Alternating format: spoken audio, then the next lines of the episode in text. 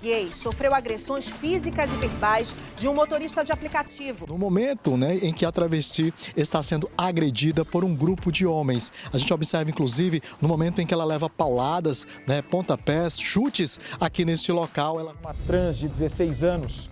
O corpo foi encontrado com sinais de abuso e violência. Agatha Monte, 26 anos, estrangulada. Paola Oliveira, 30 anos, morta a pauladas. Dandara dos Santos, 42, pedradas. Tiros, espancamento, martelada. A cada 25 horas, uma pessoa LGBT é assassinada no Brasil. Homofobia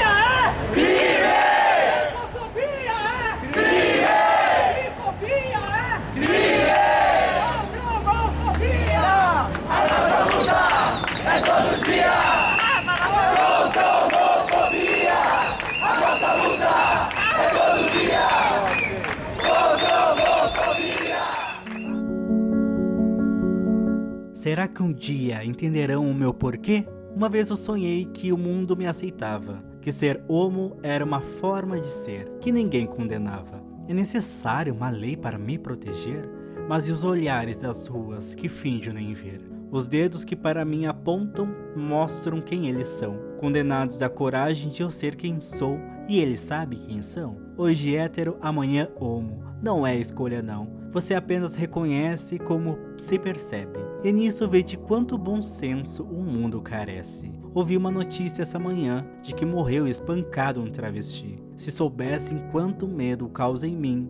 Às vezes não sei como me vestir, se uso as roupas certas para eles ou as certas para mim. Errado não ser quem esperam, não é pecado para mim. Semana que vem contarei aos meus pais, e se depois não me virem, é porque fugi, não deles, mas de ti de ti, sociedade, que só sabe me punir. E é com esse poema da Thaís Pombo que damos início ao episódio 14. Então, do podcast Entre Linhas, eu sou Lua Berti. Eu sou Sabrina Bertolo e seja bem-vindo ao episódio Nas Entrelinhas da LGBTfobia.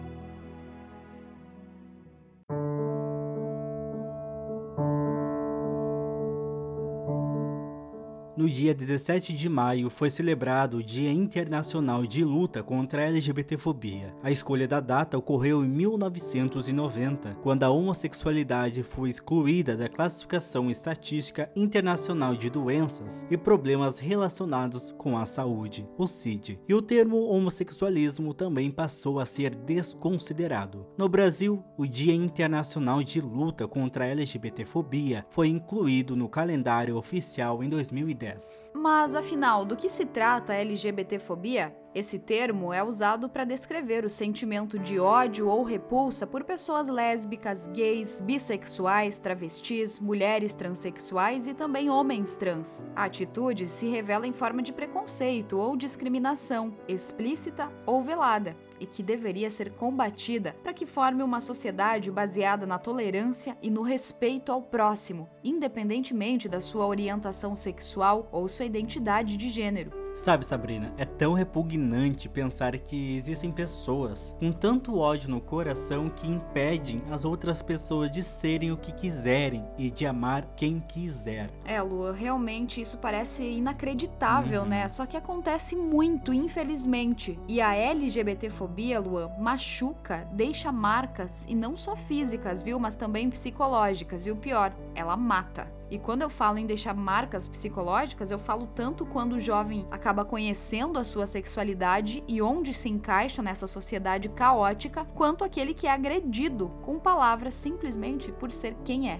E para falar um pouquinho, Sabrina, sobre isso, o nosso convidado é o psicólogo José Stona. Ele é ativista dos movimentos LGBTQIA+, e pesquisador em psicanálise, e vai contar um pouco mais pra gente, com base em sua experiência, sobre as relações de gênero e discriminação contra a diversidade sexual de gênero. Então, a partir disso, o que, que acontece? A gente tem a identidade de gênero, né? Que são as múltiplas formas que uma pessoa tem de se reconhecer na cultura, como homem, mulher, homem homem cis, mulher cis, homem trans, mulher trans, travestilidades, né, não binários, enfim, tem uma configuração muito grande aí de identidades de gênero, né? Depois a gente tem a expressão de gênero, que seria então a forma como a gente configura aquilo que a gente apresenta para o outro, ou seja, eu posso então usar brinco, posso usar bermuda, eu posso usar saia, posso usar barba, isso tudo é a forma como eu expresso esse meu gênero, mas isso não garante uma verdade sobre aquilo que eu sou. A partir disso, então, a gente tem orientação sexual,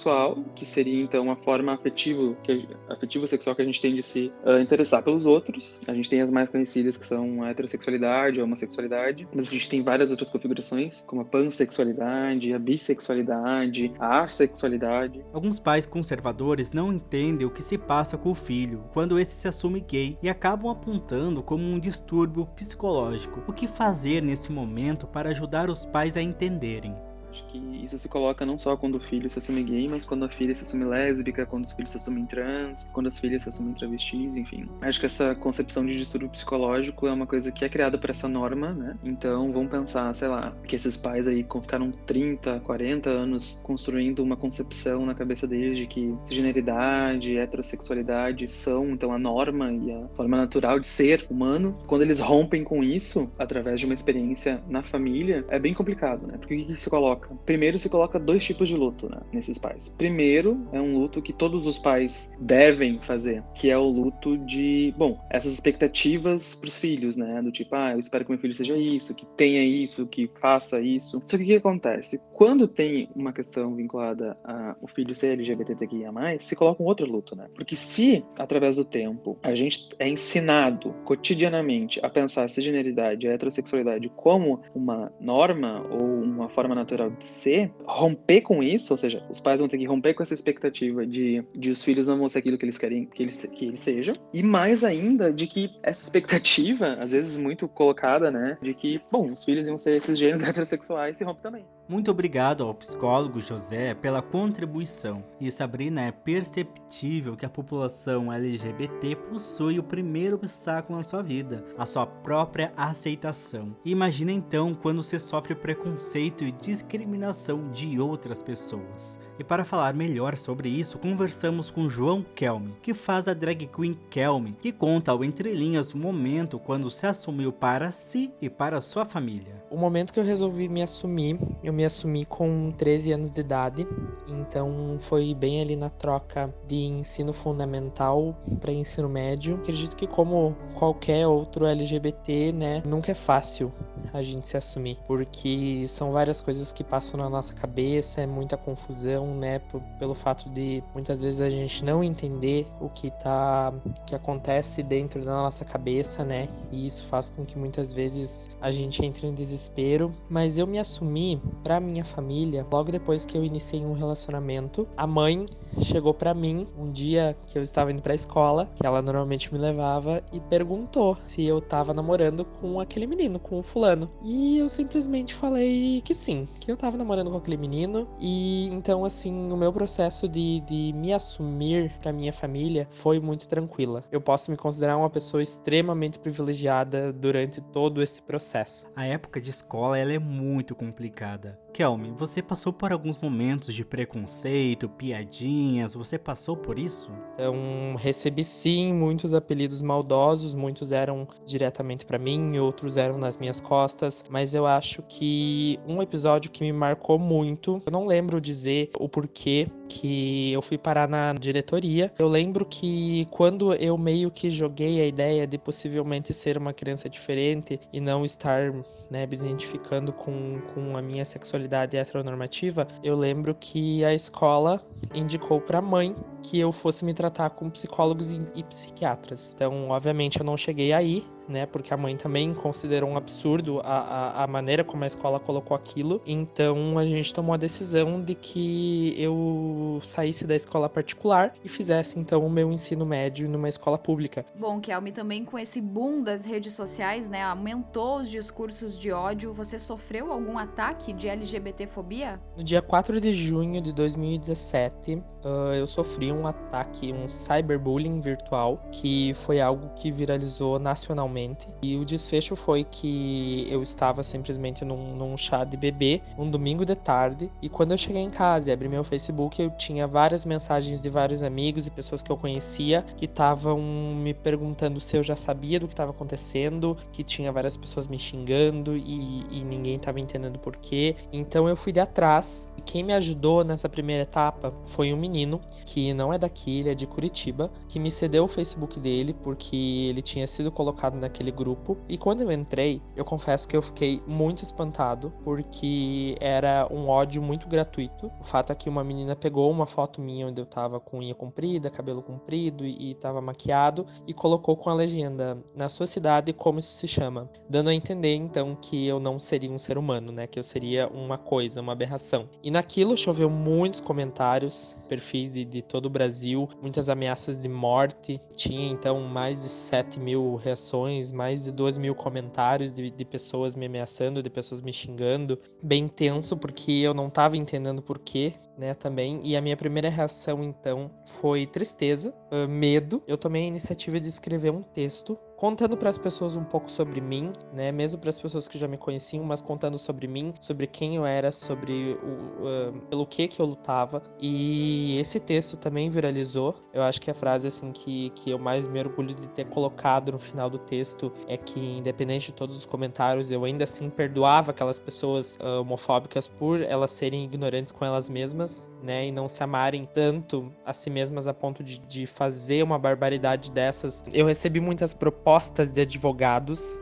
que queriam pegar esse caso, né, para que eu processasse também essas pessoas que tinham uh, me ferido, mas eu acabei desistindo disso, né, depois de, de, refletir bastante, porque seria muita mão de obra, porque eram pessoas do, do país inteiro e muitos perfis que tinham comentado também eram fake, então até a gente encontrar essas pessoas, né, seria muito, muito cansativo e não acabaria, acabaria que não valeria tanto a pena, né, o, o desgaste. Muito obrigada, João, a maravilhosa drag queen que e ainda abordando essa questão das barreiras que a sociedade impõe para a comunidade LGBTQIA+, conversamos com Lins Robalo, assistente social, mulher, travesti preta de periferia, que atua dentro dos movimentos sociais LGBTQIA+, há cerca de 12 anos. Lins, muitas pessoas se confundem o que é transgênero, transexual e travesti. Quais são as diferenças? Então, o transgênero vem de estudos americanos sobre esses corpos em transição, em transformação, em questionamento do que é padrão e do que é gênero. A transexualidade, ela tá ligada a nossas concepções de, de, de lugares sociais de homem e de mulher e de como eu constituo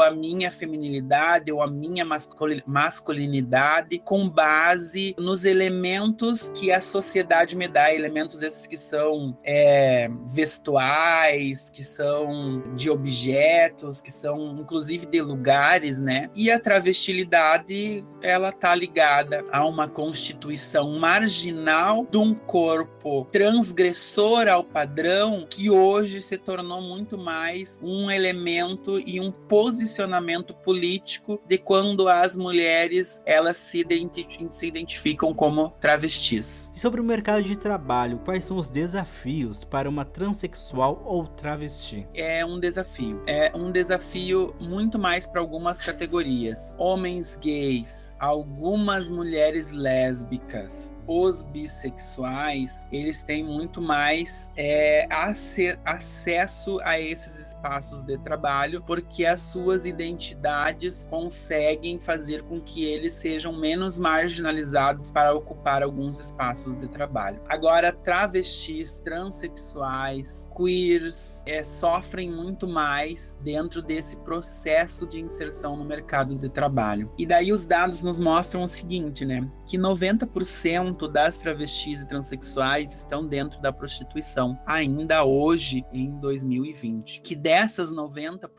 75% delas são mulheres trans negras vindas da periferia, que descem o morro para vender os seus corpos ainda por preços mais baratos do que as outras mulheres trans brancas. Esses 10% que sobram, que acessaram a universidade ou que acessaram o campo do trabalho, cerca de 9 7,8% praticamente estão dentro dos serviços de embelezamento. Então, dentro dessas áreas que são muito mais áreas ligadas à, à arte. E 0,02% dos das pessoas trans, né, queers que estão dentro dessa categoria são estão ocupando serviços públicos, serviços de concursos, mercado formal. Muito obrigada, Lins. E finalizando essa parte dos depoimentos, a gente vai conversar com a Rafaela. É um nome fictício, né? Ela preferiu não revelar o seu nome verdadeiro. Rafa, hoje você trabalha em uma hamburgueria e a gente gostaria que você contasse se a comunidade LGBTQIA+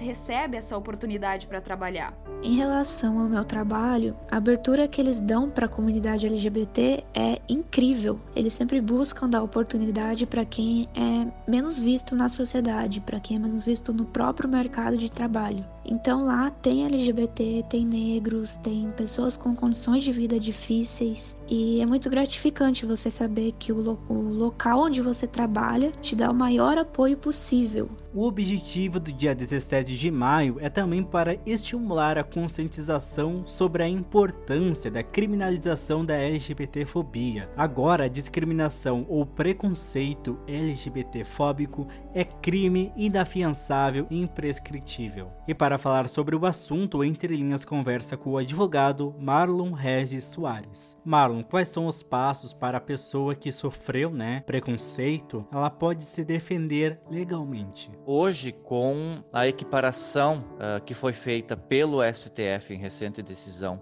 da LGBTfobia com o crime de racismo, criminalmente ele é a LGBTfobia seja através de uma agressão física ou uma agressão verbal, o processamento se dá tal qual o do crime de racismo. Então, o que, que deve ser feito por uma pessoa que é vítima da LGBTfobia? Deve procurar registrar um boletim de ocorrência. Registrando um boletim de ocorrência, é instaurado um inquérito criminal e Posteriormente, então, se for uh, identificado mesmo o crime de LGBTfobia, então é dado o, o, devido andamento. E acho que juntos faremos a diferença. Em Porto Alegre existe a ONG Somos Comunicação, Saúde e Sexualidade e conversamos agora com Simone, que é integrante da instituição. Simone, nos fale como é que é a ONG, como é que ela funciona. A Somos foi fundada em 2001 por militantes da luta contra o HIV/AIDS e do movimento LGBT. Há 18 anos, a Somos realiza ações transdisciplinares disciplinares com base nos direitos humanos. Nossa ênfase é nos direitos sexuais e reprodutivos. Nos articulamos nas áreas de educação, saúde, comunicação, segurança pública e arte. Nosso principal foco são as ações de incidência política, de controle das políticas públicas e de realização de projetos de intervenção social. Nossa missão é trabalhar por uma sociedade plural e democrática por meio da afirmação de direitos. E quais são os tipos de serviço que ela oferece? Também mantemos nosso núcleo de psicologia, em que realizamos atendimentos psicológicos individuais de famílias e casais casais. Ele é coordenado por um psicólogo que coordena estagiários de psicologia também. Nosso objetivo é disponibilizar um espaço seguro de acolhimento e uma psicologia mais inclusiva, menos patologizante. Muito obrigada, Simone, pelas informações. Bom, Luan e ouvintes, eu acho que com base em todos esses depoimentos que a gente ouviu, já dá pra gente perceber o que a gente já sabe, o tanto que essa comunidade LGBTQIA+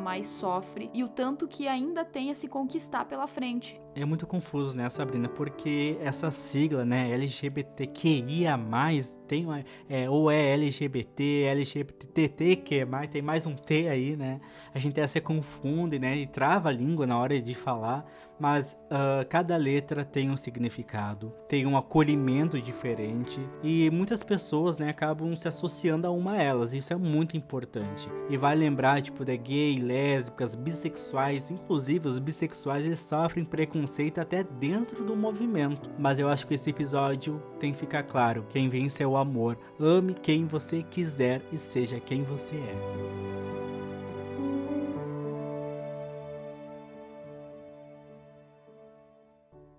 Lembrando que nós estamos no Instagram, no arroba podcast Entre Linhas. E eu estou no arroba Sabertolo. E eu no arroba LuaBSS. Lembrando que estamos disponíveis no Spotify, no Google Podcast e na Apple Podcast. Ah, e também estamos disponíveis no site noroesteonline.com. Voltamos na próxima semana com muitas histórias e informações para você. Até lá! Tchau!